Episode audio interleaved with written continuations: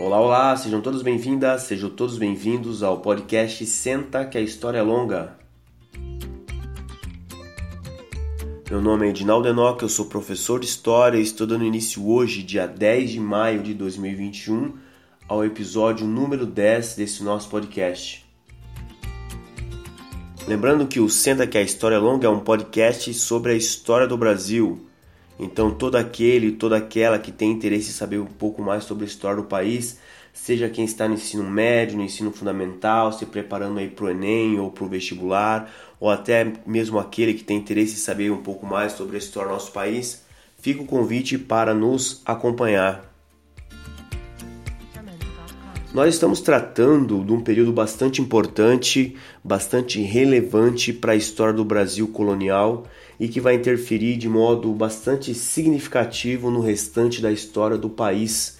O ciclo do ouro, aquele ciclo bem procurado, bem almejado e esperado pelos reis portugueses, enfim foi descoberto aí pelos anos de 1690, graças à crise açucareira é, provinda aí dos holandeses que foram montar lá nas Antilhas a sua concorrência por conta da expulsão aí da insurreição pernambucana que a gente já viu.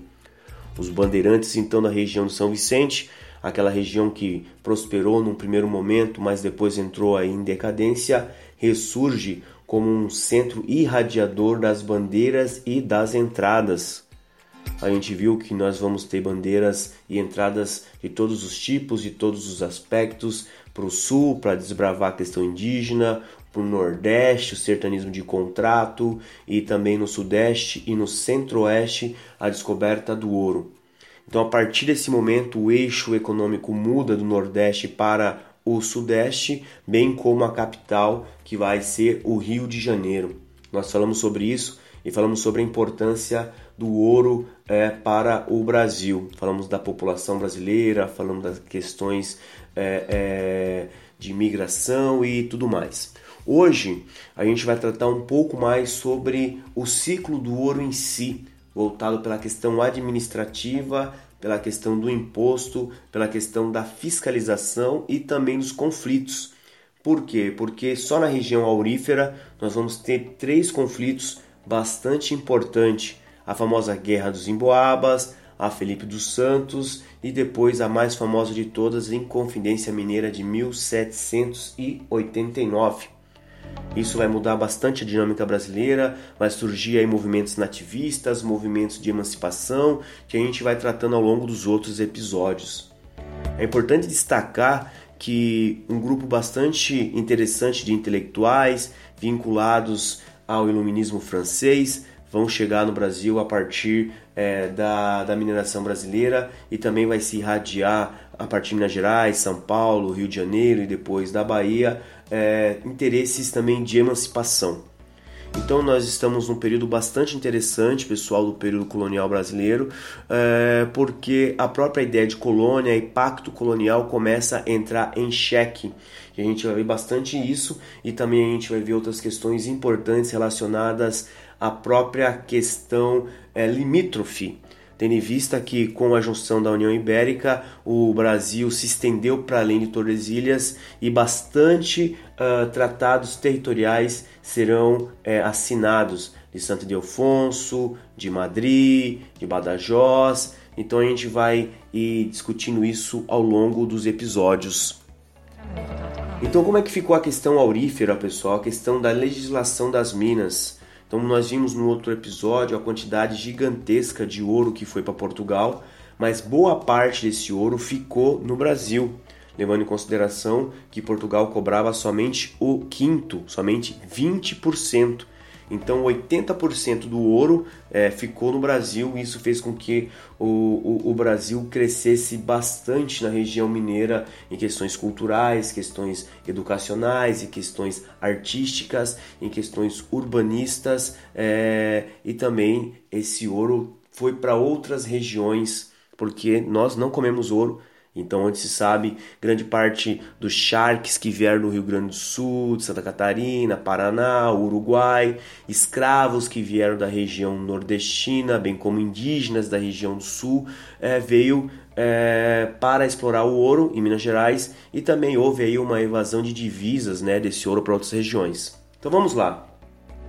Foi criado, pessoal, logo de início, a Intendência das Minas que era responsável pela fiscalização das minas e também a nomeação do guarda-mor, que eram os vigilantes da região aurífera do ouro em Minas Gerais.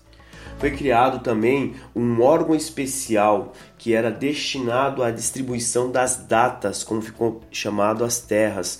No início do período da cana-de-açúcar era chamada Sesmaria e no período do ouro ficou conhecido como datas, bastante importante para quem faz Enem vestibular. Essas datas eram distribuídas de acordo com quem tinha a maior quantidade de escravos. Aqueles que tinham a maior quantidade de escravos ficavam com as maiores datas. Quem descobriu o ouro escolhia a primeira data, o restante então ia para leilão, o restante então ia para aqueles que tinham condições e também tinham a quantidade de escravos. Outra questão bastante importante, pessoal, foi a casa de fundição. Por quê? Porque o Portugal exigia o quinto e havia uma bastante quantidade de contrabando e desvio de ouro para que não houvesse a quintação, para que não houvesse é, a, a taxação. Então foi criada as casas de fundição em 1720 com o objetivo de quintar o ouro, de purificar esse ouro, purgar esse ouro e tirar o 20% que ia para Portugal. O restante do ouro que estava aqui no Brasil não podia circular em pó. Todo ele devia ser quitado, devia ser transformado em barras e constar com o sinete da coroa portuguesa. Aquele que fosse pego com contrabando ia sofrer duras punições. Porque surge a lenda é, na região mineira dos santinhos do pau oco. Todo mundo já viu isso porque a igreja também era utilizada é, os santos de madeira, osso de barro, para poder contrabandear esse ouro para outras regiões. Isso foi descoberto, então a partir de 1720 foi criada as casas de fundição com o objetivo de quintar esse ouro para que não houvesse mais contrabando. Outra questão importante, pessoal, foi a descoberta do diamante a partir de 1771. A partir de 1771, descoberto o ouro na região de Diamantina, a coroa portuguesa assumiu total responsabilidade pela extração do diamante. Então, aquele que tivesse interesse em explorar o diamante é, comprava o direito de explorar esse diamante. Não existia o quinto, não existia nada do diamante. Você comprava o direito de explorar o diamante, pagava uma certa quantidade, podia ser um capital de risco, mas ao mesmo tempo também podia ser altamente lucrativo e você então explorava o ouro na região de Diamantina. Então foi criado alguns impostos. É, um desses impostos famosos é a captação, que era 17 gramas de ouro por escravo. Então aquele que tinha grande quantidade de escravo podia explorar o ouro, mas também agora sofreu a captação. O quinto, pessoal, foi substituído mais tarde pela finta. A finta vai ser uma taxação de 100 arrobas de ouro. Vejam bem, uma tonelada e meia de ouro todo ano Minas Gerais deveria pagar como impostos. Não era mais o quinto, era a finta. E aquele que não pagasse, o estado que não pagasse, no caso Minas Gerais, poderia sofrer a derrama, que era a autorização das tropas portuguesas ir até as vilas, invadir as casas e pegar todos os bens das pessoas até atingir a finta, ou seja, 100 arrobas, uma tonelada e meia. Isso vai fazer com que haja bastante é, indignação por parte das pessoas, que vai culminar com revoltas como a Felipe do Santo e também com a Inconfidência Mineira, que a gente vai ver no próximo episódio. Vejam bem, em 1603 é declarada a livre exploração do ouro mediante então o pagamento do quinto. Quem pudesse pagar quem tinha escravos podia explorar. Em 1702, então, foi criada a Intendência das Minas, que regulava a exploração e distribuição mediante o pagamento do quinto. Em 1720, então, é que foi criada as famosas casas de fundição depois de descobertas tentativas de desvio do ouro e não pagamento de impostos. Em 1735 é que foi criado então esse imposto chamado de captação, que era um imposto destinado a 17 gramas de ouro por escravo. Então, e lá em 1750 é que foi criado a finta, destinando então 100 arrobas de ouro como pagamento de impostos dos mineiros a Portugal. Então, em 1765, por conta aí do declínio, porque foi uma ascensão bastante meteórica, mas o declínio também foi bastante meteórico. Então, em 1765, por conta aí do não atingimento uh, dos impostos, se cria a derrama, que é essa autorização aí para invadir a região aurífera até atingir o peso estipulado. Nesse contexto, pessoal, de derrama, de quinto, uh, há uma grande expansão territorial brasileira é, para o interior do Brasil, Nordeste, Norte, Centro-Oeste e Sul.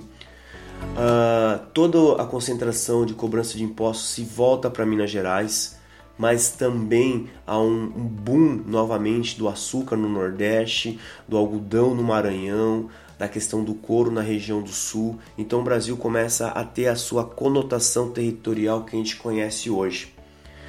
Os tratados que a gente vai ver no próximo episódio é bastante importante para a gente poder compreender é, o Intercoetera, para a gente poder compreender o Tratar Tordesilhas e também para a gente poder compreender a ideia do utipossidetes, a posse pela utilização que vai ser exigida em 1750 por Marquês de Pombal. E nesse contexto, então, pessoal, o ouro em Minas Gerais tem esse boom, mas ao mesmo tempo, em menos de 100 anos, tem essa profunda decadência. Mas deixou profundas marcas no Brasil por conta da própria chegada de ingleses, franceses, portugueses que vão poder vir para o Brasil agora uh, por conta desses tratados, principalmente o Tratado de 1703, que eu prometi de falar esse tratado e vou falar, que é o Tratado de Methuen. Nesse contexto, pessoal, a gente vai ter uh, uma, uma grande expansão territorial, então o ouro sempre é importante destacar, vai ser bastante importante. A escravidão, mais uma vez, vai ser bastante utilizada no ouro. Aqueles escravos que se destacavam podiam conseguir a sua alforria e uma autorização de portar uma bateia para poder também extrair o seu próprio ouro mais tarde mas como o ouro logo entra em franca decadência, esses escravos que sobreviveram a essa exploração eram remanejados para outros polos, agora é, sudeste mineiro e paulista, porque gradativamente também acaba entrando o café na região é, do sudeste paulista e também carioca. Mas nós vamos ver no próximo episódio os conflitos grandes e importantes na região aurífera. E aí a gente termina é, essa questão do ouro e a gente vai adentrar para outras questões importantes que são as questões territoriais e os tratados econômicos. Nós vamos voltar a falar de outros pequenos ciclos econômicos para a gente fechar o período colonial, porque está chegando a família real portuguesa a partir de 1808. Uma profunda guinada na história do Brasil surge a partir de então. Então nós vimos até esse momento o ciclo do pau-brasil, o ciclo da cana-de-açúcar, o ciclo do ouro. Nós vamos ver os ciclos intermediários, uh, algodão, fumo, couro, charque, nas outras regiões brasileiras como as drogas do sertão, mas por alguns motivos também europeus, a família real vai vir para o Brasil a partir de 1808 e toda uma reconfiguração política, administrativa, social novamente vai se empreender no Brasil. Então, próximo episódio, já fica o convite: revoltas coloniais, revoltas de emancipação e tratados territoriais. Abraço a todos, até mais, valeu!